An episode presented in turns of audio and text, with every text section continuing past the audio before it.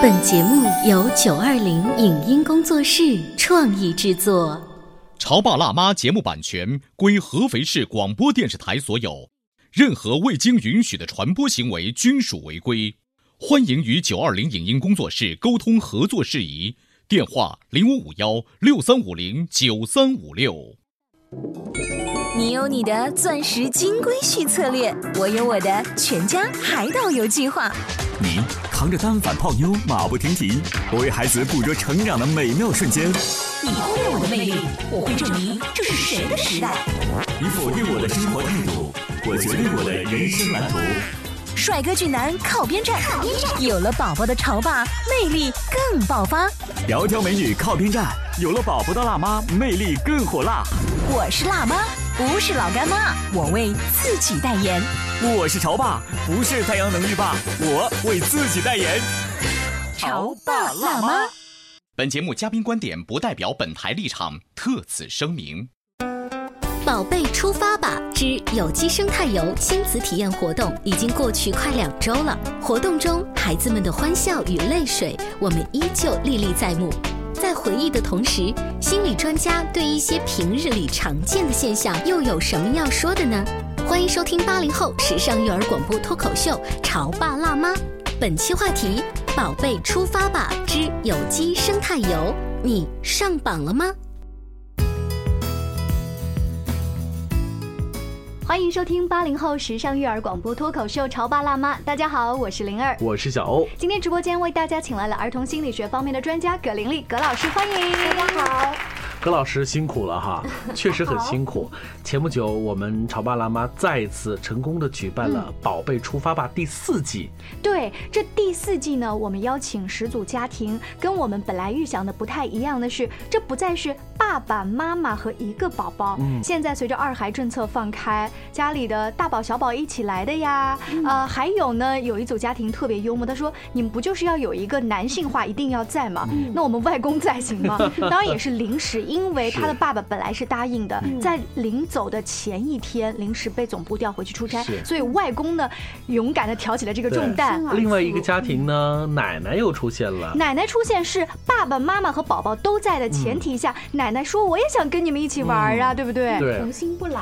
这次我们宝贝出发吧呢，是去了我们的合肥的东边，肥东县。有一个有机生态的农场，一千五百亩的有机生态，其实，在孩子的眼里头，那就是农村。嗯，而且那天是烈日炎炎。是的。其实考验孩子和家长的不是游戏有多难，嗯，考验他们的是那里的气候，天气有多炎热，还有在很多小朋友看来那脏兮兮的土地和粑粑臭，我到底要不要去碰？呃，我们大人一再的强调说那是有机肥料，那个不是很脏，甚至给他们准备。备了手套，但是我清晰的记得默默小朋友那个乖乖女像小公主一样的小朋友，他就真的一开始不愿意碰，死活也不下来。后来我们问了妈妈，妈妈就说，因为我们家宝贝好像特别爱干净。嗯，但是我觉得默默的爸爸他很棒，在大部队已经要撤走的情况下，爸爸把那个手套拿掉，说默默，你看爸爸不戴手套都敢碰，这说明这个没有你想象中那么脏。后来默默就真的去尝试了，小心翼翼的尝试了一下。嗯。哇，你好棒啊！你这样不弄到身上去了，没事的。哎呀，你看一点都不脏，是不是啊？没关系的。我把手上拍干净了，一点都不脏。嗯，你好棒啊，木木。还要把这个放回去哦。你好厉害。我放回去了啊，是你放回去还是我爸爸放回去？默默放回去吧。嗯。啊，好，好吧。好。找梁姐要贴画，去，我们找找梁姐要贴画。最后敢抓了。啊，你好厉害啊，默默。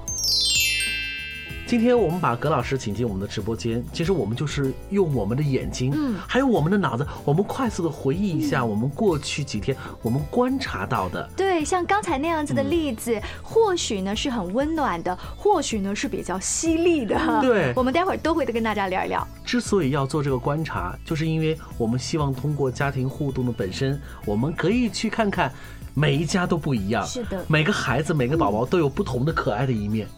那天的清晨是七点三十分，我们从广电中心出发，很多家长都很担心宝贝太早了会不会起得来呀？但是绝大多数家长好像还是很认真的，绝大多数家庭都能够提前到达。因为孩子对于这种出游，他是非常兴奋的。嗯啊，早晨一准儿把爸爸妈妈先叫起来。因为有的妈妈说，我在前一天晚上的时候就把我们第二天要穿的统一的 T 恤拿出来了，就从那一刻，孩子就像打了鸡血一样。兴奋死了哈！啊对于孩子来说，第二天的一个出游，哎呀，那是特别特别激动的事，嗯可以不睡觉的。嗯，但是还是有一些家庭却并不是按照我们守时的时间去到达，但是迟到其实很正常。嗯，其实我们作为工作人员也是预留了部分家长因为交通堵，嗯包括不认路这样子的事情做的迟到。是但是确实也可以看到每一个人他的时间观念是不一，样的。葛老师，您就这一个时间守时的问题，你有什么看法吗？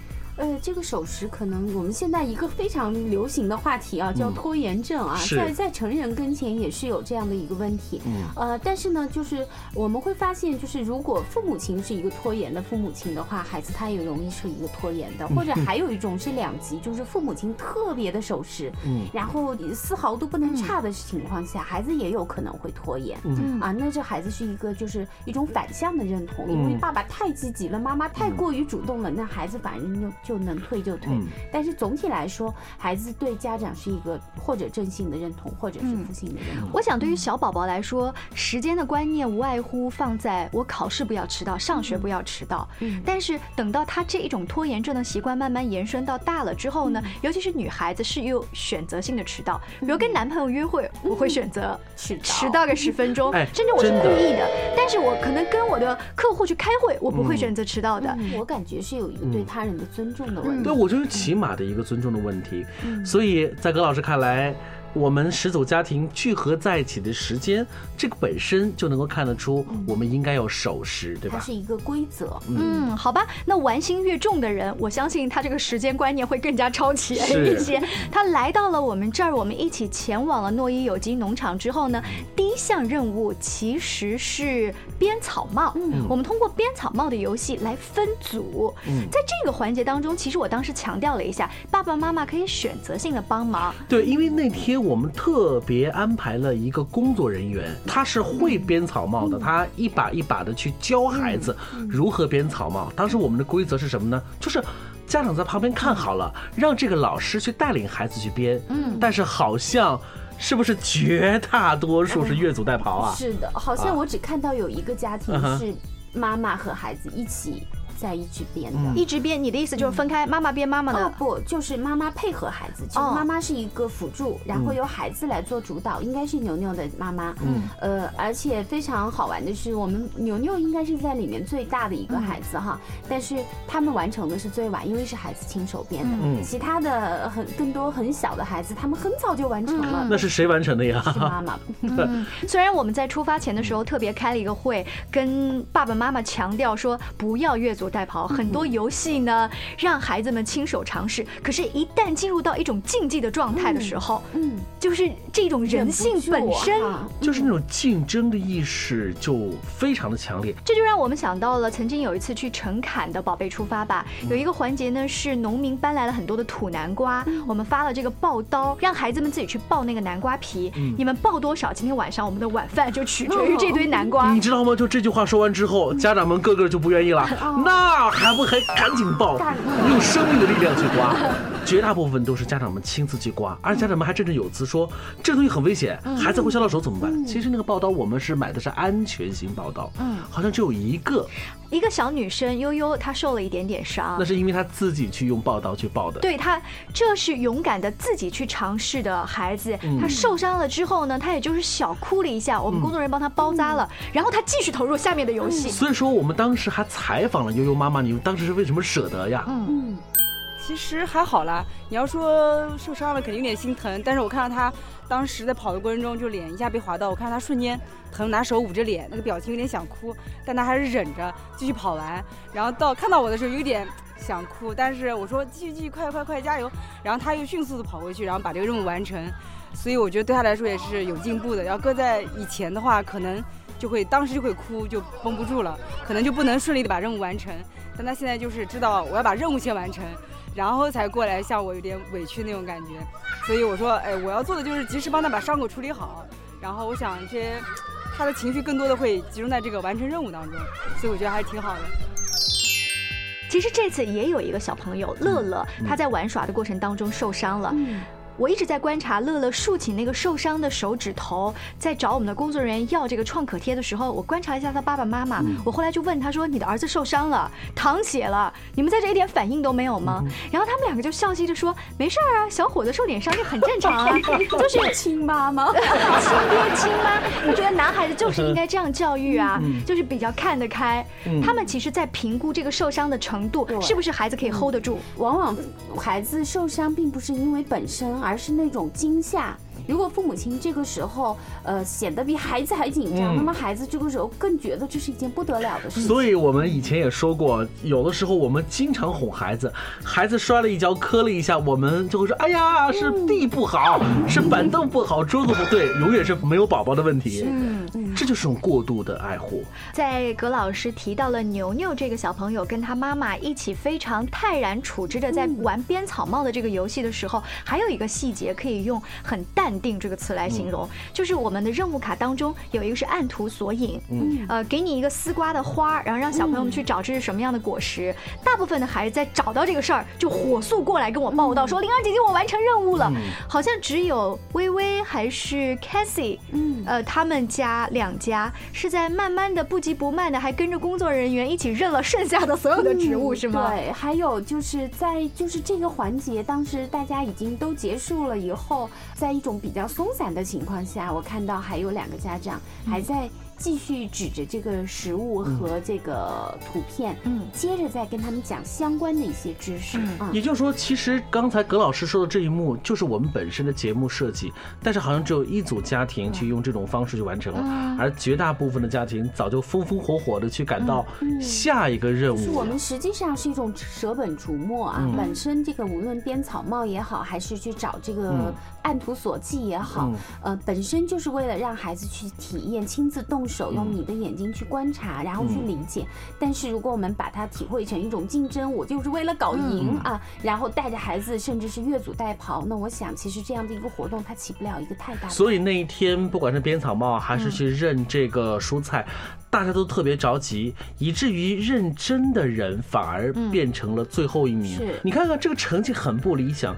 但是这对母子却又完成了或享受了我们这个节目的真谛。嗯，那会不会比如说得第一名的昊天小朋友，他可能是在爸爸妈妈的帮助下得第一名的昊天小朋友，你的爸爸很牛。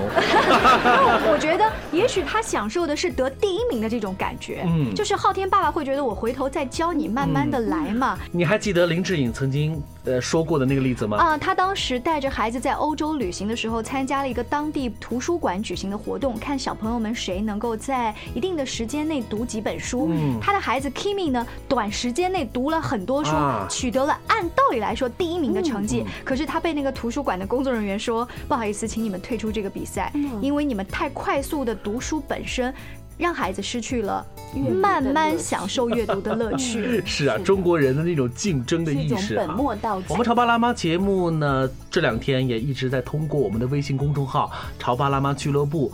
跟很多的听众来分享其中的图文，还有很多的小视频。嗯，当然我们还有一个很大的制作微电影正在积极的制作当中，还有我们的广播纪录片也要即将播出。那我们现在呢，稍微进一段广告休息一下，回来之后呢，请葛老师跟小欧灵儿接着聊。您正在收听到的是故事广播《潮爸辣妈》。《潮爸辣妈》播出时间：FM 九八点八，合肥故事广播，周一至周五每天十四点首播，二十一点重播。网络收听，请下载荔枝 FM、蜻蜓 FM、阿基米德、喜马拉雅、中国广播以及苹果 Podcasts，搜索“潮爸辣妈”订阅收听。微信公众号请搜索“潮爸辣妈俱乐部”，参与节目互动哦。潮爸到，辣妈到。准备到，育儿专家，请。中国内地首档八零后时尚育儿广播脱口秀，陪你一起吐槽养育熊孩子的酸甜苦辣，陪你一起追忆自己曾经的小世界。潮爸辣妈。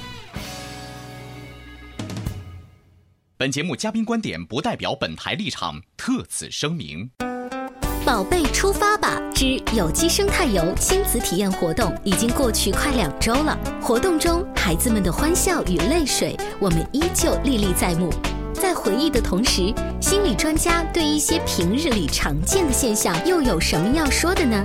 欢迎收听八零后时尚育儿广播脱口秀《潮爸辣妈》，本期话题：宝贝出发吧之有机生态游，你上榜了吗？稍微休息一下，欢迎回来。在“宝贝出发吧”这个活动现场呢，我们本次的诺伊农场之行，我们安排了一个爸爸体验插秧的过程。这个是我们节目组的一个黄金最核心的一个设置。我们为了这个设置，我们。租用了这个无人机，从空中，然后从地面不同的角度去设置。对，为了考虑到安全的，因为那个泥塘旁边呐，毕竟有田埂，那个泥塘看起来水还有一点点的深啊、脏啊，所以我们想用一道横幅把孩子们拦在那个后面。我们用一个十米的横幅，跟小朋友说，原本的脚本设计是，小朋友们你们拉着横幅在岸边看着爸爸，对，为爸爸加油。但是孩子们好像完全不按照我们的，嗯嗯，有一个牛牛。他就说：“妈妈，我可以下去。”我这就开始，他边说边去卷起裤管，就开始下去了，直接参与。但是妈妈们好像个个都不哎不行。妈妈很紧张，妈妈说：“啊，那个水很深，那个泥很脏，你们不要下去。”妈妈一直在阻拦孩子在探索。像牛牛妈妈的第一反应是这样，但可能经不起牛牛的这一个央求，慢慢的遗憾，他会很主动，他去跟妈妈说服。但据我们工作人员观察，第一个下去的是本场里面几乎。不算是倒数第一小，也算是倒数第二小的昊天小朋友。他的年纪只有四岁半左右，对，差不多是比较小的小萝卜头嘛。是跟着爸爸就一起下去了。后来别的孩子看说，那么小的弟弟都下了，那我们五六岁、七八岁的也可以下。榜样的力量。对，所有的小女孩，你知道吗？把外面的裤子穿了一个小花裤衩，也勇敢的跳进去。比如说香儿小朋友，当香儿小朋友跳到泥塘里开始跟爸爸一起互动的时候呢，终于有一幕发生了，就是。小屁股整个坐在坐进去了，我可以看到他坐在泥潭里之后，妈妈哈哈大笑。嗯，我们后来采访了一下妈妈，妈妈表示出了极度的兴奋。夏日平时看到路有一点平，他都不愿意走，而且有一点鞋子有一点脏，他都不愿意。今天他竟然能下去了，光脚儿，我觉得他突破了自己。而且他刚才就摔在泥里，现在也没有哇哇乱叫乱。没有没有。我觉得香儿今天下水的这一幕，也让妈妈见识到了我们家宝贝原来这么的不一样啊！对，所以你会，发现我们下塘插秧这一个设置，让彼此都第一次认识了对方。很多妈妈都会觉得我们家老公好厉害，很帅。因为在这一次请来的爸爸妈妈当中，不乏一些领导干部啊、集团董事长。我们工作人员开玩笑说，什么要叫真帅的男人，上可以当董事长，下可以插秧。干活，这才叫帅哥。而且你知道那一天最最兴奋和感动的，不是小朋友，也不是这些年轻的爸妈，而是一个长者，他就是安仔的外公。他在田埂上豪放的喊了出了自己的心声：四十年没擦了，感觉还不错，但可能练练就不行了，练练跟他们年轻人就没办法比。动作呢，他有一个简单的动作，左手他样，右手拿样。你看看。安仔外公说，他四十年没有下塘去插秧了，瞬间穿越到年轻的状态。所以他们真的是发自内心的感受到了节目组的用心。是，我想呢，下次在这个微电影当中可以仔细看一下，并不是所有的孩子都下到那个。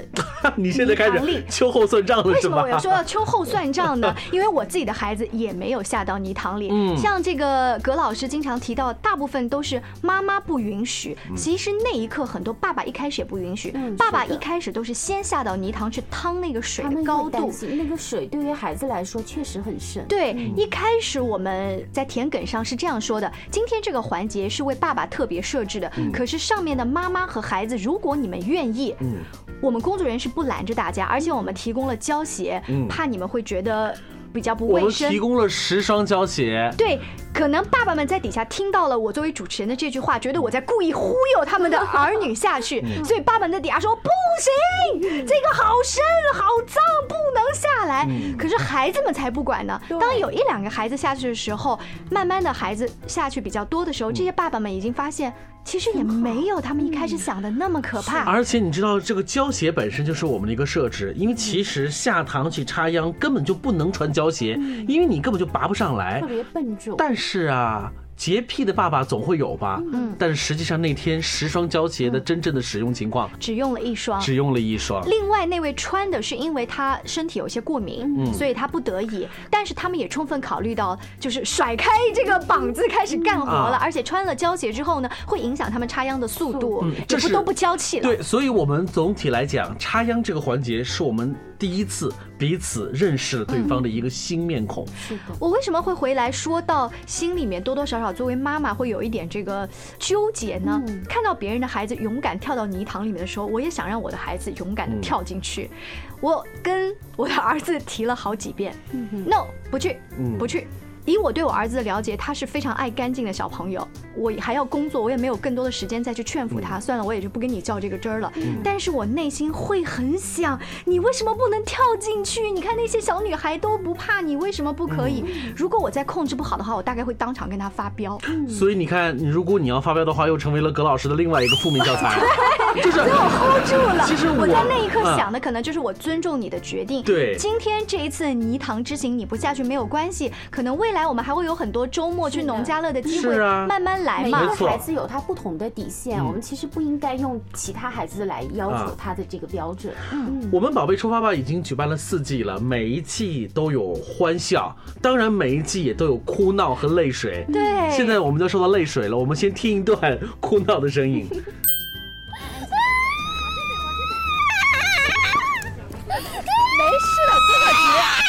只是想帮你多加点土，多加点土，不能这样子，不能这样子。哥哥只是想帮你。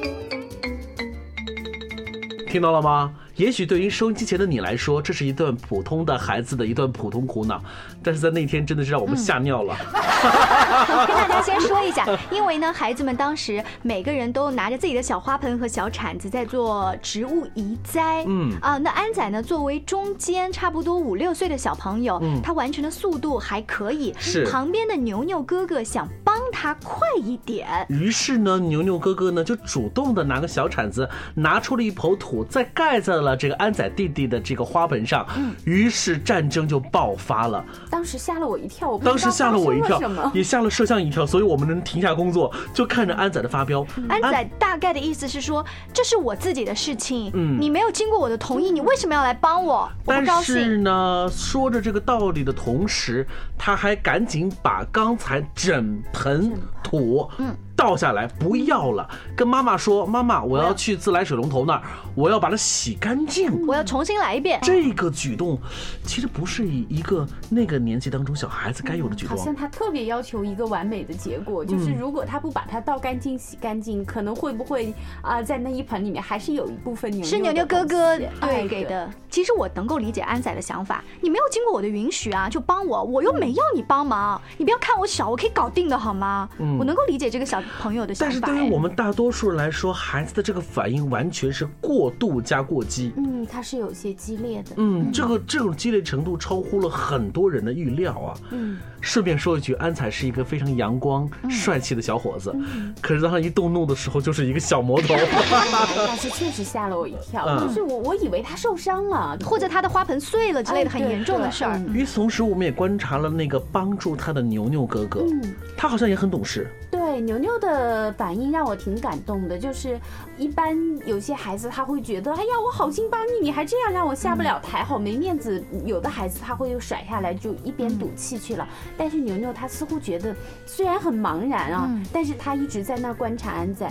然后当安仔把花盆全部洗完了之后，他重新再装，因为他会落在所有小朋友的后面。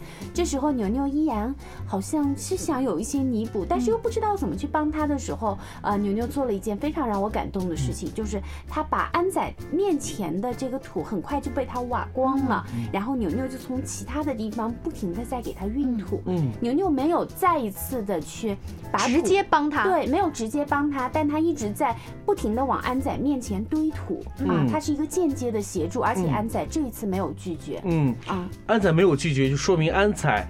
接受了这种帮助，是但是他之前是言辞拒绝了明显的帮助。对呀、啊所以你要帮我，你要事先跟我讲好嘛。嗯有些小朋友也是很要面子的。嗯当小朋友的故事描述完之后，其实我很好奇这两位背后的妈妈，嗯比如说牛牛的妈妈，她可能出现的引导方式就是你多事不如少事跟你说过了，不要这么干嘛？你看你这个对你？想帮弟弟结啊果把你自己的弄完了不就是拉倒了他妈妈有可能会用这种方式做。对，对当然还有另外一种方法。嗯，比如说，他可以告诉牛牛，你看，你其实帮助别人也要用别人能够接受的方式。下一次你们要事先探讨一下规则。嗯那那天牛牛妈妈用哪种方式呢？欢迎关注我们潮爸辣妈接下来的节目，嗯再回来看安仔妈妈。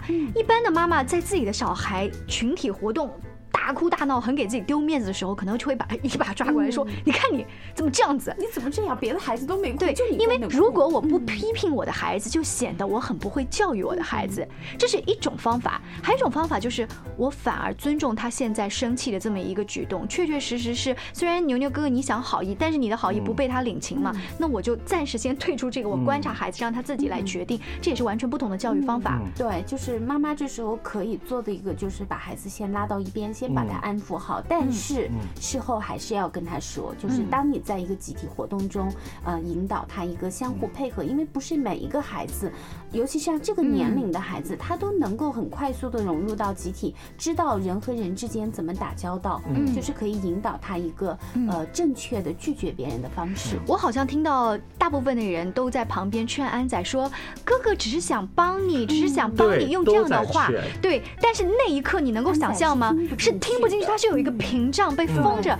我觉得那时候妈妈是不是可以蹲下来拥抱他，跟他说：“哦，就是你现在很难过，你你先把他的先把他的情情绪，然后再告诉他说，哥哥其实是想帮你，或者是我们用什么其他的方法解决。”情绪在那个地方的时候，理性的声音是接受不了的，而嗯且那样理性的一种说法，就只会让孩子更加觉得你根本就不理解我的感受。是的嗯，当然了，因为时间的关系呢，在今天的这期节目当中，我们不能一一点评。比如说，孩子们在烧好了饭，他们都想抢着去动筷子呀，嗯啊，或者是他们争着去穿蚕豆去抢那个线呐、包括这些细节，我们在以后的节目当中再跟大家来聊。别忘了在节目之余呢，也欢迎看看我们的微信公众号。嗯，可以搜索“潮爸辣妈俱乐部”，不仅能够听到我们每一期的精彩节目，还可以搜到像这样子活动的花絮图片。当然，也欢迎你们能够经常的去我们的广播社区去看看，下载阿基米德 APP，然后选择搜索“潮爸辣妈”就可以啦。谢谢葛老师做客我们的直播间，我们下期见了，拜拜，拜拜。以上节目由九二零影音工作室创意制作，感谢您的收听。